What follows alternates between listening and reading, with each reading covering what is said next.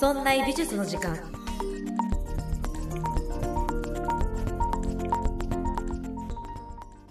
美術を身近にするこの番組「そんな美術の時間」そんなプロジェクトラチがお送りいたします。はい突然ですが学生時代の話をしていいですか？私が大学生の頃バリバリ働く女の人にすごく憧れていました。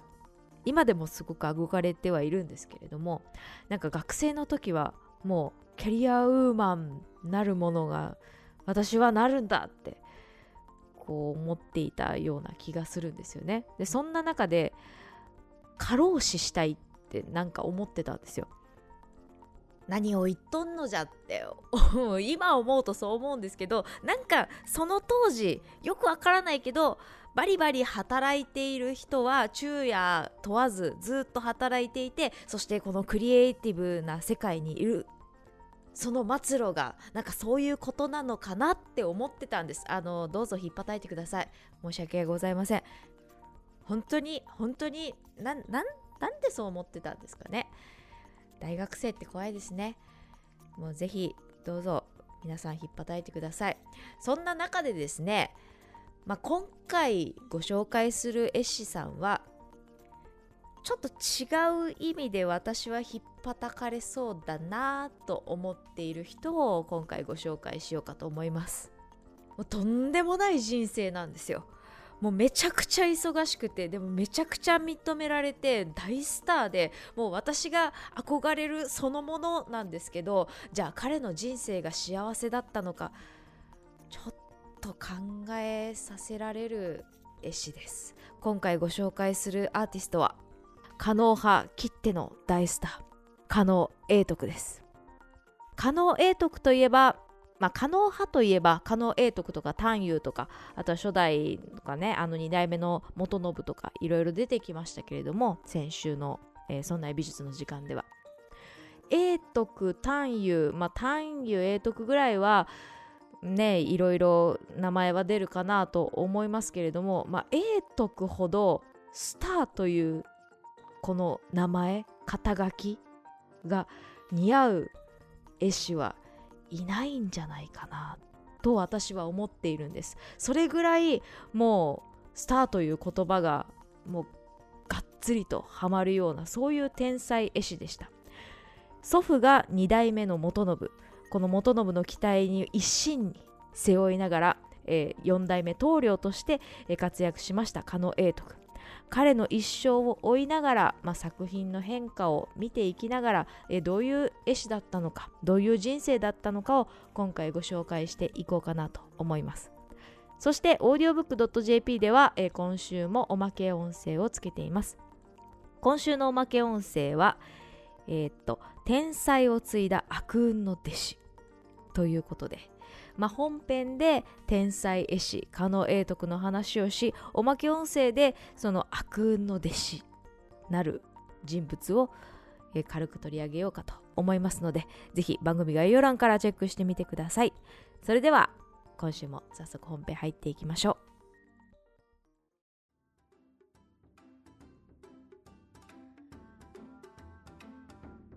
さて加納永徳1543年1月13日京都に生まれます。1543年といえばまあ、日本史の歴史でいうと種子島ポルトガル船がやってきて鉄砲が伝来しましたと。まだまだ戦乱の世ですけれども、まあ、ここから戦況が一気に変化していくそういう時代になっていくんじゃないかなと思います。また1549年ではフランシスコ・ザビエルがやってきてキリスト教が、まあ、日本に入ってきたりとか、まあ、そういう時代の中で2代目元信の三男の息子、まあ、孫として生まれます。加納家の男児として生まれ幼い頃から祖父や父に、えー、絵の習い事、えー、手習いをしてもらいながら10歳1552年数え年10歳では祖父に連れられて2代目元信に連れられて、えー、将軍その時の将軍足利義輝に会うこととなります。お年賀の挨拶に行ったということなんですけれども、まあ、その時の将軍その時代を牽引する将軍に10歳でお会いすると。まあ、その頃から天才少年だったよというのがこの辺のねエピソードから分かってくるのかなと思います。狩野英徳の画風この特徴といえば先週の「そんな美術の時間」を聞いてくださった方は覚えている方もいるかもしれませんけれども、え、狩野英徳の特徴は大胆な描き方大胆な構図大きな、えー、大河大きな画面って書いて大河って書くんですけれども、え、それが、まあ、英徳の特徴でした。ですがこの10歳、まあ、このエピソードは10歳ですけれども、え、若い頃の作品というのは全然違う画風だったんです。天才少年が描く作品というのは、えー、細密画細かく堅実な絵を得意としていた。こういうところからスタートするんですね。まあ、父に習い祖父に習いお手本の通りにえこう画力を培っていく、ね、教育を受けているっていうところが、まあ、目見えてくるのかなと思います。ある意味で生真面目というかこれは私の感想ですけれどもまあその後の永徳の作品と比べるとまあちょっとまだ硬いのかな真面目なのかなそういうふうに私は捉えました先週のおさらいにも少しなりますけれども初代正信の画風は漢画に近いものでした。そして2代目元信はその漢画プラス大和絵の、画風を融合させたような作品です。そして、今回ご紹介する狩野英徳はより大和絵を融合させたような、画風と言われています。漢画あるいは漢画風ってどういう作品かというのをえもう一度え正信の作品を通してえ考察してみることにいたしましょう例えばえ正信の作品で「少々八景図」という山水画があります。まあ、こう景色が山の景色があって、え、霧がかっているようなそういう作品を残しています。ちょっと例え話をするとえっとパソコンを買った時に最初に登録されている壁紙ってあるじゃないですか。その壁紙ってやたらと画質のいいなんかこう遠くから撮ったような山の景色とかやたら細かいところまで映ってるエアーズロックとかなんかそういう壁紙ありません？超高画質風景写真みたいな。であれ絶対スマホじゃ撮れんだろうみたいな。もう絶対もうこんなチャッチいカメラじゃ撮れないだろうっていうもうプロのカメラマンがやってるこの望遠のすごい長いでかい高いやつで撮ったんだろうなっていう壁紙ありません？なんかねそういう感じを私はこの正信の作品で思ったなと思いました。要するに超高スペックな眼力で景色の隅々までこう視点を合わせながら山のねこう遠くにある山の岩肌の細かいところまで隠しじゃあ霧だったこのもわっとしたこの空気感も出すしっていうこう全部を凝縮したような技とかこう技術を全部凝縮したような作品っていうのが、まあ、私は漢画の特徴だと思っています。それに対してじゃあ大和絵ってどういう作品かというと、まあ、大和絵自体は、えー、日本からもともとある、えー、画風の一つだよということで漢画と大和絵ってこう対対して言葉としては使い分けているという感じです。大和絵といえば例えば花鳥風月なんかを思い出してみてください。えー、今回ちょっとじゃ参考に、えー、加納英徳の、えー、若い頃の作品で、えー、一つ「えー、花鳥図教え張屏風」というのがあります。これが英徳初期の作品で、まあ、かなりね細密描写っていうこの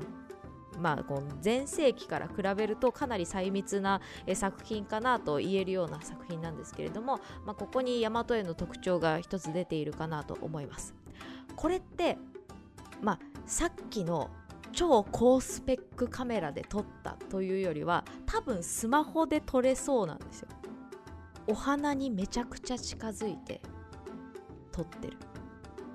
ちょうど枝に鳥が止まった時にそーっと近づいて撮ってる。スマホで撮れないことはなさそうだなっていう構図。それがまた版画と違うところなのかなと思っています。ただ鳥もこうそーっと近づかないと。息を潜んで近づいて取らないと鳥逃げちゃいますから、まあ、そういう、まあ、こう緊迫した空気感、まあ、張り詰めているもう中国のあの版画の張り詰めている感じとはまた違うちょっとふっと呼吸が止まるようなそういう緊張感があるんだけれどもじゃあカメラにスペックを置いてるかって言ったら、まあ、版画と比べるとちょっと違うのかなっていうのが、まあ、私の大和絵の解釈です。他の大和絵例えば「竹取物語」の挿絵なんかでいうと、まあ、人物像ですよね。人物像も、まあ、屋敷の中に人がポンポンポンといますと。でこう翁がちっちゃい赤子を抱えてるシーンとかがあるんですよ。で多分スマホで撮影できそうな、まあ、そういうこう実写でやるとしたらね、まあ、そういうシーンがね、えー、画面として描かれているわけです。多分中国だったらもっと、えー、高スペックカメラでもうプロプロのカメラマンしか受け付けませんみたいなそういう考えになると思うんですけど、まあ、そういう違いがあるよと。ただスマホにしかできないのはエモく撮れるっていうね、まあ、私のこのエモく撮れるっていうこの表現がだいぶカジュアルなのでちょっと小説家の原田マハさんの言葉をちょっと借りようかなと思います。実は原田マハさん小説家の原田マハさんは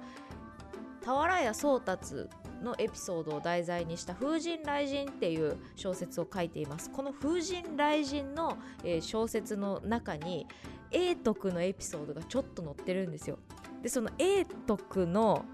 エピソードちょっと読みますね。ちょっと引用レベルで読みますね。その枝に咲く小さな花々の福育とした香りが漂ってくるかのような画面は誠にすがすがしく。要するに永徳のこの画面からはまこの初期の話をしてるんですけど永徳の初期の作品からは花の香りが漂ってくるようだって言ってるんです。私のエモいっていう言葉より随分上品な言い回しですね。こういった、まあ、中国風漢画風っていう、えー、初代元信あ正信だ。2代目が元信ですね。初代正信のこの漢画風の勢いのある力強い表現からだんだん大和絵のこう空気感とかエモさっていうのがだんだん融合していってで2代目の元信では漢画と大和絵がなんとなく融合しているよと。いうふうに言われています。そして4代目の永徳ではより大和への融合というのがえ見えてくるという評価だそうです。永徳の作品って現存しているものってあんまりないんですけれどもそんな中でも初期の作品で永徳、まあ、特筆したい作品といえば洛中洛外図屏風です。6曲1層6枚にこう折られた屏風が1層。えっと、2つで1セットなので、まあ、12枚の絵がこう蛇腹に折りたたんでいる。こういう大きい屏風の中で金屏風の中で金の金色の雲が立ち込める中でこうポツポツと城とか街並みが見えてくるような洛中洛外図屏風があります。細かく描き散りばめられた永徳の大作の一つです。この洛中洛外図屏風は永徳の初期の画風の傑作であると同時にその後の大迫力時代のきっかけともなる作品でした。彼はこれをきっかけにある将軍と出会うことになります。それが織田信長です。これまでは足利家のお抱え絵師だったよっていうお話でしたよね。その初代から2代目から。そして4代目のこの永徳であっても、えー、足利義輝に、えー、ご挨拶に行くと。でもこっから信長に出会います。もともとこの洛中洛外図屏風は足利義輝が注文したと、えー、ご加盟を受けて制作したということだそうです。ですが足利義輝に納品できなかったそういう運命をたどるこの傑作でした。なぜか。足利義輝が完成を待たず亡くなってしまうからですね。それが1565年永禄の変です。この1565年6月17日に討ち取られるとえ記録があるのですが洛中洛外図屏風が完成したのが同じ年の9月3日でした。義輝はこの作品の制作を命じてえそしてすごく急いでたみたいなんです。洛中洛外図という、まあ、テーマの発祥が定かではないのですが、え都のにぎわいをいつも眺めたいと願う上位の人たちが制作を依頼したと。制作を命じたそういうテーマが、まあ、洛中洛外図屏風なんですけれども庶民には見ることのできないとても貴重な屏風テーマでした。なのでその中には都の全てが詰まった作品どんな武人も心を虜にするような宝物であるというのが、まあ、この「洛中洛外図」っていう大きなテーマの特徴なんですね。それを義輝は早急に欲しいと命じたそうです。そしてこうも言っていた。世が手放すのを惜しむほどの屏風を制作しなさいと。なので義輝はもともとこの屏風を誰かにプレゼントするつもりだったのじゃないかと言われていますしかもこの貴重な屏風ですから最上級のプレゼントです結局義輝がこの屏風をなぜ急がせたのか制作させたのかは分からずに亡くなってしまったわけですですけれどもそういう意図があったんじゃないかと推測できます。なぜなら洛中洛外図はこの後織田信長の手に渡りそして信長は上杉謙信にプレゼントしたからなんですね。数え年25の時に永徳が制作したこの洛中洛外図はどこに行くあてもなくただただしまってありました。ですがある時信長がが来たんですね。主は天下一の絵師と名高いようだのうと。だったら私のために洛中洛外図作ってくれと。その依頼を受けて永徳は織田信長に対してこの以前制作した洛中洛外図を収める運びになりました。この作品を見て大層気に入ったようでして永徳は織田家のお抱え絵師として活躍するようになりました。ちょっと話はそれるんですけれどもちょっとあのこの洛中洛外図屏風がその後どうなったのか何で送ったのかっていう話を少しさせてください。信長と上杉の関係って大河ドラマをよく見ている方は、まあ、この戦国時代の話って結構そういうところで語られることも多いので、まあ、知ってるよという方もいらっしゃると思います。もともと2人の関係って良好ででお互いに手紙のやり取りをしたり贈り物をやり取りするっていう関係だった。そして1572年軍事同盟を結んで、えー、武田戦の共闘を願い出ると。信長が上杉に対して、えー、共闘をしてくれないかと。いうことでこう2人2つの間では軍事同盟を結ばれることになるんですけれども、え、その4年後1576年にはその軍事同盟も結局崩壊してしまいます。この4年間の間に、ま、だいぶギスギスしていって崩壊していくわけなんですけれどもそのギスギスの原因がうん調べたらなんか信長の方がちょっと悪いんじゃないかなってずっと思ったっていうね。一緒に武田軍と戦おうっていう軍事同盟なんですけれどもその武田軍にこのいついつに行こうって自分が上杉の方に手紙を送ってでこう約束をしているんですけれども自分でその約束をすっぽかすっていうまあ、そういうことが何度かあってだんだんだんだんギスギスしていくんです。でそのギスギスしていくあたり1574年に信長は上杉に対して洛中洛外図屏風を送ってるんです。まあうちの一級品を送るから、まあ、仲良くやりましょうと。こう仲を関係を修復しようとしてそのね材料として送っているのかなというのが、まあ、見えてくるかと思います。そこじゃねえよって思いました。これこれね調べてた時。そこじゃそこじゃねえだろ、うん、ねそんなもう国宝をそんなことに使うなと。もう後世の私は思ってしまいましたけれども。はい。そんなこんなで永徳は加納永徳は、えー、織田信長織田家のお抱え師になります。ここから大忙しです。この頃信長は安土城を建設するんですけれどもこの安土城の膨大な障壁画これを永徳に命ずるんです。もう忙しいのなんのって。だって城全体の絵ですよ。壁という壁天井という天井、え屏風障子。全部かけというんですからもう忙しくてたまらないわけですよ。そしてまあ信長だけじゃないですからもういろんなとこから注文をされてるようなもうひっきりなしの引っ張りだこのエースですから。もう忙しくて忙しくてたまらなくてもう一族門弟総動員してこの安土城の制作に取り掛かってそれでも手が足りないということで親戚だった土佐派当時、えー、加納派が牽引していた、えー、地方の土佐派とも、えー、連携して、えー、こう制作をしていくわけなんですよ。それでも忙しい忙しすぎるということでここから永徳の画風がガラッと変わっていきます。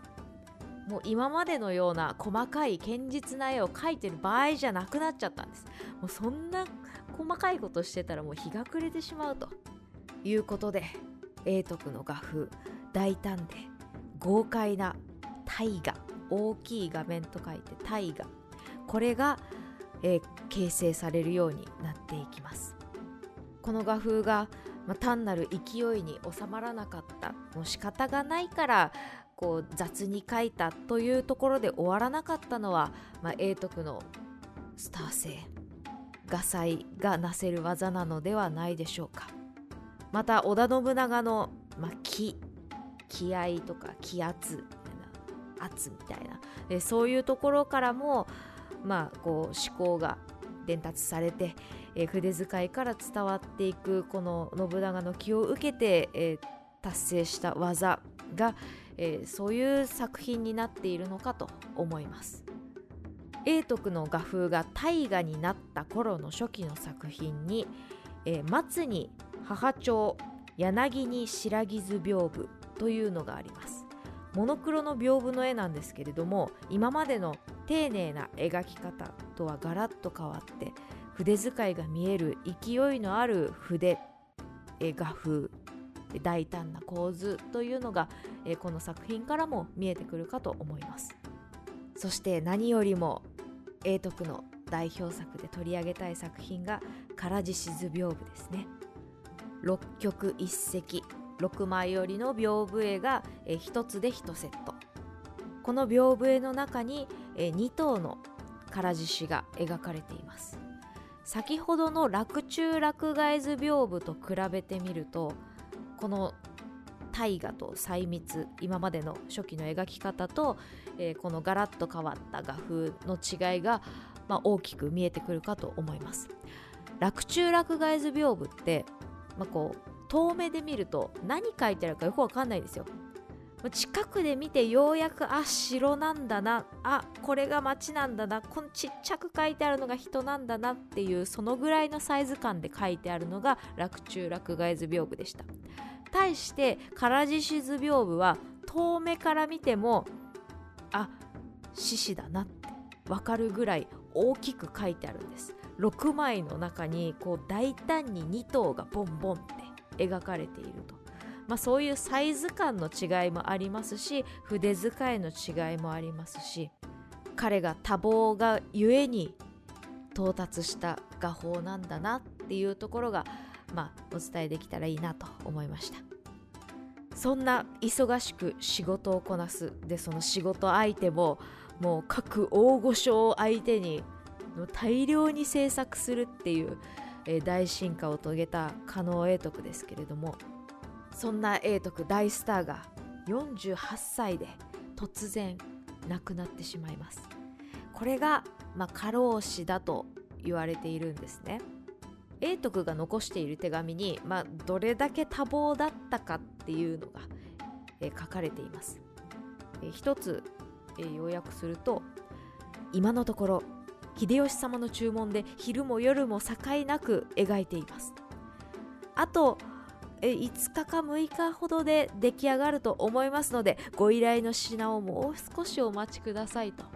まあ、そういう手紙を残しています、まあ、要するに秀吉様のこの前のお客さんの、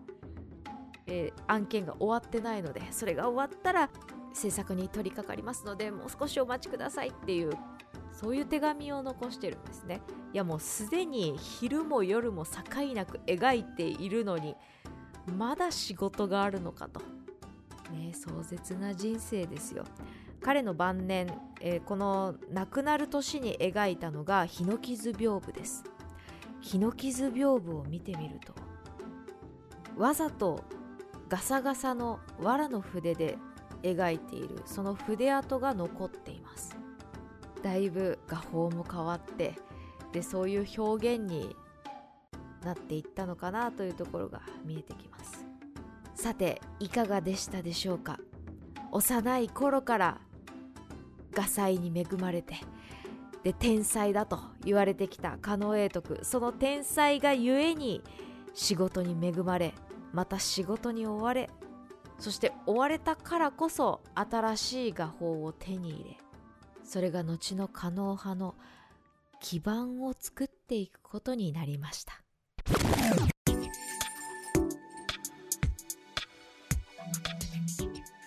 さて、いかがだったでしょうか？今週の配信はここまで。この後、audiobook.jp ではおまけ音声をつけています。今回のおまけ音声は、天才を継いだ悪運の弟子です。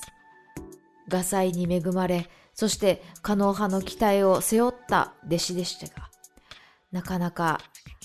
運には恵まれなかった。そういう話をしていきますので、ぜひ番組概要欄からチェックしてみてください。そんな美術の時間では皆さんからのご意見、ご感想などメールをお待ちしております。メールアドレスは art.0438.jp art. 数字で 0438.jp です。また、そんないと名の付く番組は他にも、そんなことないっしょ、そんない理科の時間 B、そんない雑貨店と3番組ありまして、そんないプロジェクトというグループでお送りしております。そんないプロジェクトにはウェブサイトもありまして、そこから今配信中の番組や過去に配信していた番組を聞くことができます。URL はそんない .com、sonnai.com となっております。また Twitter もやっていますので、そちらの方はそんない P で検索してみてください。そんないプロジェクトはボイシーでも発信しています。メンバーが毎週日替わりで発信していますので、ボイシーのアプリからそんない in Voicy で検索してください。私の Twitter、そして YouTube チャンネルもありますので、よろしくお願いします。YouTube チャンネルはラチアートで検索できるかと思います。そんな美術の時間が本になりました。大人の雑学西洋画家辞典。好評発売中です。お近くの書店、もしくは Amazon などのサービスを使いご購入ください。いつも応援くださってありがとうございます。それではまた来週木曜日お会いしましょう。